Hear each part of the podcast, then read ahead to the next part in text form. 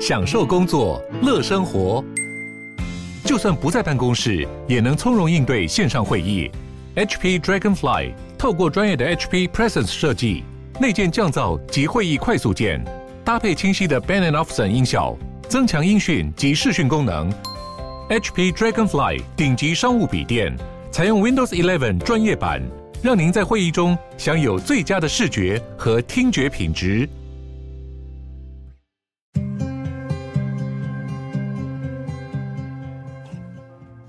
光临鲨语，带你关注那些有流量却没声量的有趣资讯。用十分钟的零碎时间，一起跟上这个永远跟不上的世界。在澳洲南部的库纳尔大洞穴，那里有追溯到两万两千年以前的艺术作品，是一个当地莫尔宁原住民的神圣场所，后来也成为科学家们一窥历史的研究场所。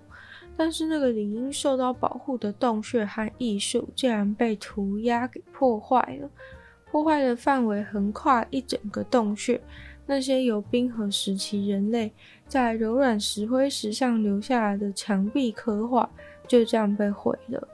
这对研究人员无疑是既惊讶又心碎的消息，因为对研究当地原住民而言，这个石灰石的洞穴是非常重要的材料，而且他们算是最早住在澳洲这块土地上的原住民之一。虽然洞穴是有用栅栏来阻止人们进入，但显然是挡不住想要进去破坏的人。未来应该会加装监视录影器来保护这些重要文物的地方。这件事情引发的争议是莫尔宁原住民的长老，直到媒体报道的时候才知道，原来他们的重要文物被人破坏了，完全都没有告知他们这些族人。重点是，之前莫尔宁人他们就一直反复的要求说，要对洞穴有更高等级的保安，现在却发生了这样的事情。作为一个神圣的场所，不仅一般人不能进去，连族内都有只有几位男性的长老是有权利进入洞穴的。在这样的情况之下，还是一直接受这个大众进入的要求。他们反对把神圣的地方开放给大家。因为一旦开放，就违反了当初保护这个洞穴的协议。从二零一八年，他们就要求要首先保护洞穴的入口，但没有实现。在发现这个洞穴以前，澳洲的科学家一直以为最早住在这边的原住民大概是在八千年前出现的。所以，这个洞穴不仅在族人的文化中，在人类学的研究上也占有非常重要的地位，但现在就完全被破坏了，而且还没有抓到嫌犯。在伦敦市中心的社区中心，一个小孩在玩耍，负责照顾他的人推着他的推车，和一个朋友在轻松的聊天。这个中心是一个四层楼的建筑，有温暖。欢迎包容人的气氛，还有舒适柔软的椅子和一盆一盆的绿色植物。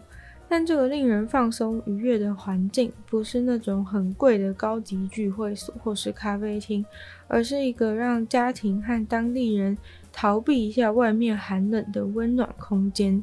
不过，也就是只有一个下午的时间，你可以选择逃离英国越来越困难的生存灾难。现在已经有几千个类似这样的地方在英国各地开放。寒冷的冬天，能源价格大涨，家户的开销都很紧缩，通货膨胀也达到了四十年来最高峰。于是，超过三千个组织发起了这个给人温暖的合作活动。发起人说，现在很多人都在挣扎着求生存。一位三十三岁的妈妈受访表示，其实现在还没有到达最艰困的高峰。在更惨的时候，就只能选择要把钱拿去买吃的东西，或是把暖气打开。这些温暖中心是由个人和当地的企业所赞助的。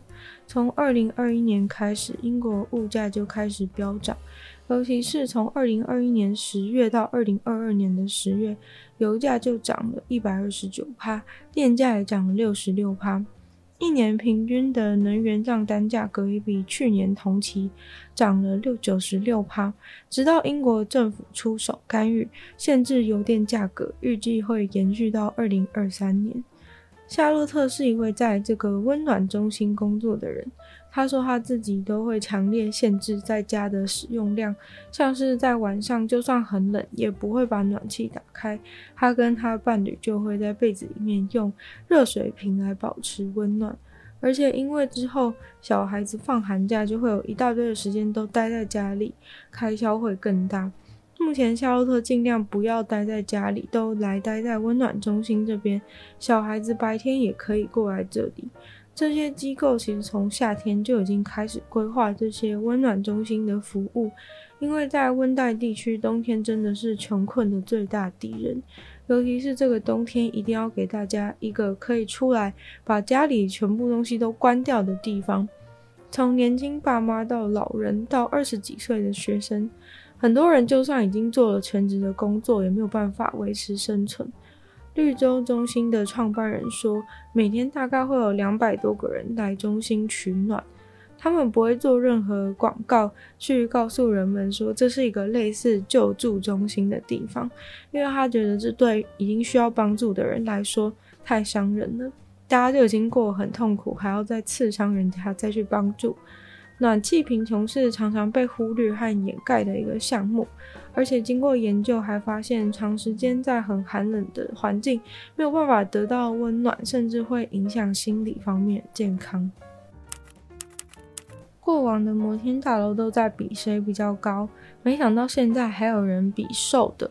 世界上最瘦长的建筑物落成了，平面的长宽比是二十四比一。盖了这栋瘦高大楼的纽约建筑师事务所近期公布了这栋楼的内装，大家都对里面的内装非常的兴致勃勃，因为这栋四百三十五公尺高的建筑物刚好可以俯瞰中央公园，是中央公园旁边路上的第一排，景色非常优美。完成之后呢，马上就成为了曼哈顿的地标。这栋楼名叫做史坦威塔，正是盖在了具有深远历史的史坦威钢琴公司的所在地。这栋九十一层的摩天大楼又被称为西五十七街的一百一十一号，总共有四十六层楼，都是一层一户的住宅。内装非常的华丽，黑色的钢铁、大理石、天鹅绒这些材质来组成。地面上铺的是烟熏灰色的石橡木，墙上还挂着毕卡索和马蒂斯的真迹。根据建筑师事务所的说法，史坦威塔是以纽约的镀金时代作为主题设计的，设计理念就是要让这整栋楼的内装从头到脚都非常纽约。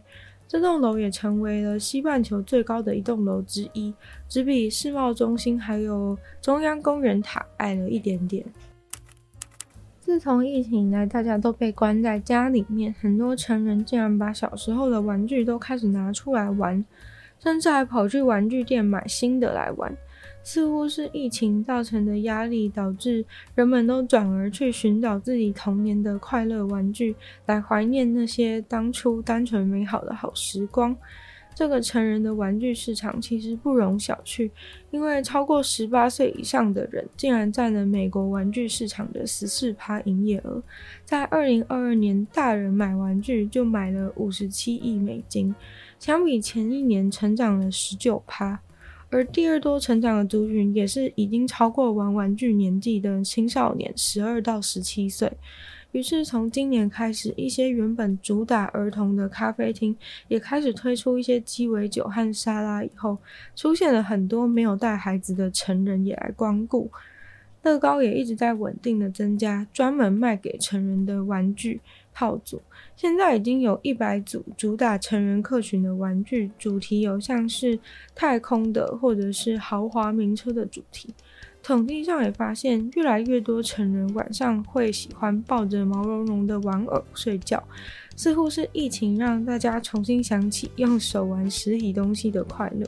麦当劳也跟上了这股风潮，既然快乐儿童餐不能卖给儿童来诱惑他们吃垃圾食物，那卖给成人肯定就没有问题了吧？